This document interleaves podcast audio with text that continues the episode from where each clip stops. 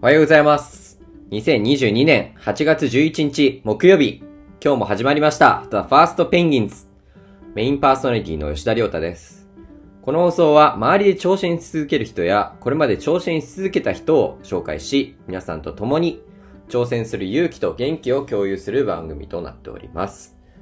片耳程度でこいつこんなこと言ってるなと聞き流していただけると幸いです。皆さんお元気にお過ごしでしょうか？今回もまた一人で進めていきたいというふうに思います。実は自分はこの一週間、自分ウィークっていうのを取り入れています。この自分ウィークでは SNS を一切見ないということと、習慣と自分を見つめ直すということを二つ目的に達成しております。もともと自分は2ヶ月単位で習慣を毎回10個立ててるんですけど、その習慣のうちに、その10個のうちどれぐらい達成できたのかっていうことと、まあ、その10個の中で必要なもの、不要なものっていうのを見分けるためにこの自分ウィークっていうのを立てました。習慣って作ることはもうすごい難しいと思うんですけど、自分の中ではむしろ習慣を破壊することの方が難しいというふうに思っています。まあ、これは自分の推測に一気にとどまらないですけど、やっぱりこう一回定着してもらしたしてしてしまったものを手放すのって、なかなか勇気がいることだと思うんですよね。だからこそ、意図的に、まあ、一週間であったりとか、期間を設けて、こう自分の習慣を破壊する破壊しながら想像するっていう期間を設けることが今の自分の一番の習慣になっています。まあ、これもね、いずれは習慣なので破壊されることとなるかもしれないですけど、まあそうやって自己を想像しながら破壊するっていうのが、まあ自分の成長にとって一番重要なのかなというふうに思っています。皆さんはどんな習慣を普段立てて行動してるでしょうか？すっごい興味があるので、ぜひコメント欄もしくは返答欄に、えー記載していただけると、まあ自分の参考にもなるのでよろしくお願いいたします。では早速始めていきましょう。The First Penguins 改めましてこんにちは。メインパーソナリティの吉田亮太です。本日も一人で自分の人生を高校時代ぐらいまで軽く振り返っていきたいというふうに思います。まずは簡単なプロフィールからですが、まあ、自分は幼少期からずっと、えーっと、東京都世田谷区という場所で育ちました。生まれも東京都世田谷区、育ちも東京都世田谷区ということで、小学校から高校までもずっと世田谷区の学校に通っていました。まあ、なので、地元の方々とすっごい近い距離で育ってきたっていうのもあって、とても愛着があります。世田谷区を離れて、まあ、旅行するっていうきっかけも何回かあったんですけど、まあ、1ヶ月以上離れて生活したことは高校時代まであんまりなくて、ずっと本当に世田谷区で、世田谷っ子で、えー育ってきました。で、えっと、まあ、自分の幼少期の性格としては、まあ、二つ特徴があって、まあ、ずっと泣いていたっていうことと、まあ、負けず嫌いだったっていうのが自分の、えっと、幼少期の特徴だと思って。幼少期本当にずっと泣いていたらしくて、まあ、これはお母さん団なんですけど、やっぱりどんなとこにも泣いていったからこそ、どこにも外出できなかったっていうお話を聞きました。まあ、一番面白かったというか、一番悲劇的だったのは、まあ、自分が泣きすぎていて、お母さんが運転できなくなってしまったっていう話は結構面白いなというふうに思っています。で、後者の、まあ、負けず嫌いに関しては圧倒的に自分の兄が関係していて、まあ、自分今5個上に兄がいるんですけど、兄は本当に変わってる人間で、あの、いわゆる、まあ、勉強が本当に好きなタイプです。お母さんとかも幼少期から数字を与えれば泣き止むっていう風に言ってました。でもそれぐらい本当に変人です。まあそんな兄が自分の上にいたせいで、よく、まあ、自分と兄が比較されていたことがすごいあって、まあ、学校の成績であったりとか、まあ他のことであっても、まあ兄が圧倒的に優秀すぎるので、自分はそこと比べられることがすごいあって、自然と自分は負けず嫌いな人間になったのかなというふうに思っています。なので、まあ、自分が負けず嫌いっていうのもありましたし、まあ、自分が偶然、あの、小学校ぐらいからサッカーを始めたっていうのもあったので、ずっと一人でこもって、えーっと、練習とかをしていました。自分も結構その協調性があるかって言われると、まあ、そこまでないタイプで、人と話すってよりも自分でこもって作業するのがすごい好きだったので、家のガレージとかで、まあ、一人でリフリフティングの練習をしたりとか、学校に行った時もそこまで人とつるまずに、一人で数字を書いたりとか、まあ、ちょっとそこは兄と似ていたのかなというふうに思っています。で、まあこんな自分だったんですけど、これが変わったのが、えっと、まあ2点あると思っていて、一つが中学受験の失敗。もう一つが高校で部活のキャプテンをした時です。で、中学受験に関しては、完全に自分の傲慢でした。絶対に受かるって思ってた第一志望を、まあ事前に第二志望の学校に受かってしまったために勉強を怠り、落ちてしまいました。本当に悔しくて、合格発表を見た帰り際、泣きすぎて、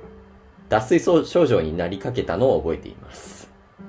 それぐらい本当に悔しくて、絶対受かるって言われていた学校に落ちてしまった。まあそれは本当に自分のせいではあるんですけど、まあそこに対する自分への悔しみや、なんて言うんだろう、情けなさみたいなのが本当に自分の中ではあって、絶対に中学高校を経て取り返してやるぞっていう気持ちになりました。なので、まあ中学高校と誰にも負けずに勉強もしましたし、誰にも負けずに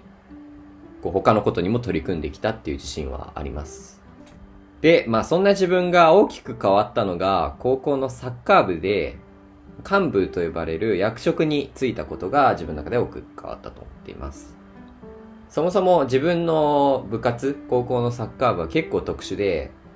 幹部って言われる、まあこう、いわゆるキャプテンとか代表みたいなものが選出されるんですよね。で、まあ、その幹部っていうのが、まあ、チームの運営を決めたりとか、まあ、監督と選手の間に入って、まあ、いろいろ決め事をするっていう役割になっています。で、まあ、うちの顧問の先生が、すごい学生主導を大切にしている方で、っていうのもあって、幹部が結構動かないといけないっていう構造になっていました。まあ、協調性ない自分はサッカーに打ち込みたいっていう気持ちがすごいあったので、まあ、これまですごあの代表経験とか全くないんですけど、幹部をやってみようっていう考えになって、まあ、とりあえず立候補してみました。まあ、それがすっごい、その時は大変な経験だったんですけど、まあ、後から見るとそこで挑戦してよかったなっていうふうに思っています。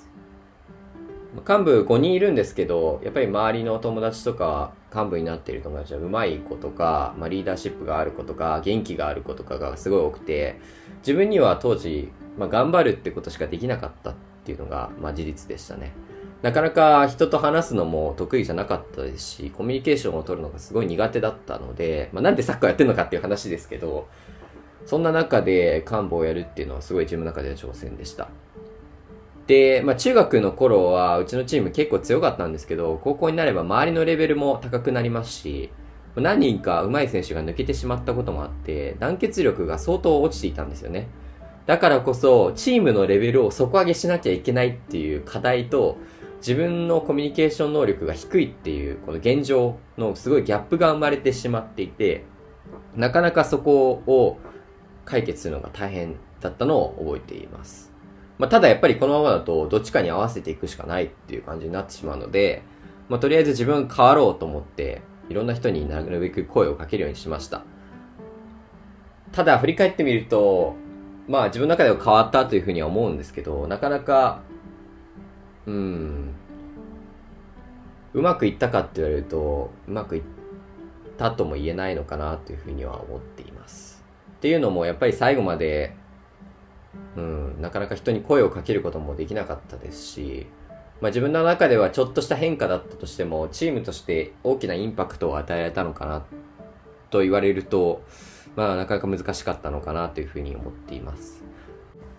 もっと自分の良さを、弱さを認めて、もっと人に頼れるような人間になりたいなというふうに今は思っています。本当にその時は自分の弱さを全部否定していて、まあ、周りのことであっても自分で全部背負い込んでしまったりとか、それが逆に負担になってしまったりとかっていうことがすごい多くあったなっていうふうに今思えばあるので、まあ、大学時代、今も、まあ、その点はすごい大切にしてますし、まあ、代表とか、関わらず、やっぱり自分ができないことはできないっていうふうに認めるっていうことがすごい大事なのかなっていうふうに今は思っています。で、最後に、えー、高校から大学への大学受験ですね。まあ、これは、あの、結論から言うと、まあ、幸運にも、えっと、大学、第一志望の大学に受かることができました。ということで、まあ、中学受験の失敗のリベンジが達成することができたんですけど、まあ実は一般入試ではなくて栄養入試って言われる自己推薦で受かりました。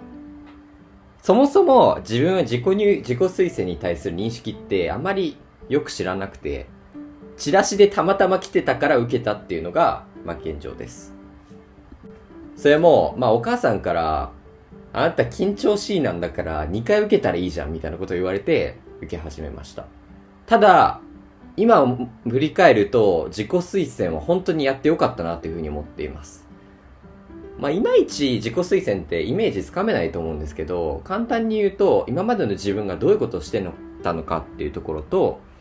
あと今自分がどういう人間なのかっていうところと、これからどういう風にしたいのかっていう、現在、過去、未来の一貫軸が通ってるかっていうことを試す試験になっています。まあ、どんだけ言葉が上手かったとしても、やっぱりそこに一貫性があるかっていうところがすごい大切なのかなというふうに思っています。まあ自分はそれまであんまり自分を見つめ直すっていうこともやってこなかったので、すっごい最初は大変だったんですけど、いろんな人にインタビューしたりとか、まあ、自分の人生を振り返ったりとか、まあ自分の夢がどういうものなのかっていうところを確かめる、すごい貴重な経験になったかなというふうに思っています。だからこそ大学に入っても、ある程度自分の軸は変わらなかったですし、まあそこから結構大きく変化することもあったんですけど、勉強に対するモチベーションは変わらず、ここまで来れたのかなというふうに思っています。で、栄養入試で、まあ、栄養入試って終わるのがすごい早いんですけど、半年前、入学の半年前ぐらいに受かった時は、トイレで、あの、合格発表を見たんですけど、思いっきりやったーって叫んでしまって、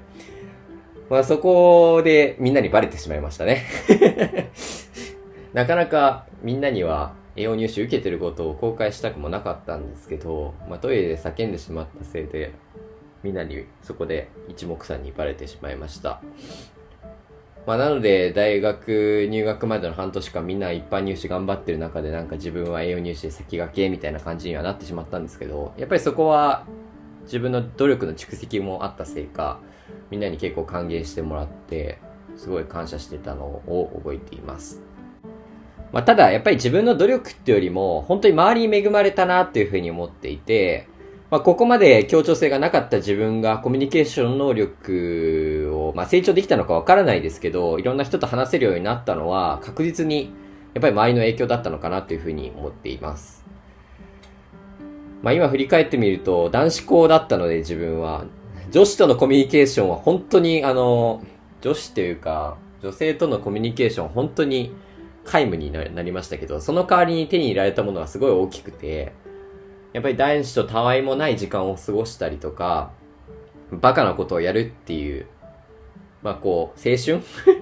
青春と言えるのかわからないですけど、その時間は本当にかけがえのない時間だったのかなっていうふうに思います。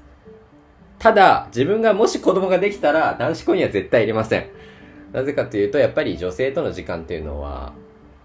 すごい羨ましいですし、それがなかったことによって失ったこともすごい大きいのかなというふうに思ったので、僕がもし親になったら絶対男子校には入れないのかなというふうには思っています。はい。でもまあ両面いいとこはあると思うので、そこはちょっとまた考えながら決めていきたいなというふうに思っています。で、まあ大学受験終わった後は自分結構ゆっくり過ごしていました。免許取ったりとか、自分がやりたいことをやったりとか、勉強したいことを、まあ、自分で勉強するみたいなことをしていました。まあ、旅行にも行きましたし、まあ、その時間は本当にゆっくりできたので、まあ、最後楽しめた時間だったのかなというふうに思っています。はい。で、本日のラジオはここまでなんですけど、まあ、どこかのタイミングでまた自分の大学時代や今の生活について、そしてま未来について、えー、語れたらなというふうに思っています。正直、まあ、高校までの自分も、まあ、結構変わったと思うんですけど、一番変わったのは大学と今だと思ってまして、まあ、自分自身、今を生きるっていうところをすごい大事にしてるので、まあ、常に変革し続ける、挑戦し続ける自分っていうのを、まあ、どこかのタイミングで、まあ、お伝えできたらなというふうに思っています。ここまでお聞きくださった方、ありがとうございました。The First Penguins。本日のラジオはここまでです。次回は来週の月曜日。お楽しみに。The First Penguins。メインパーソナリティの吉田亮太でした。ありがとうございました。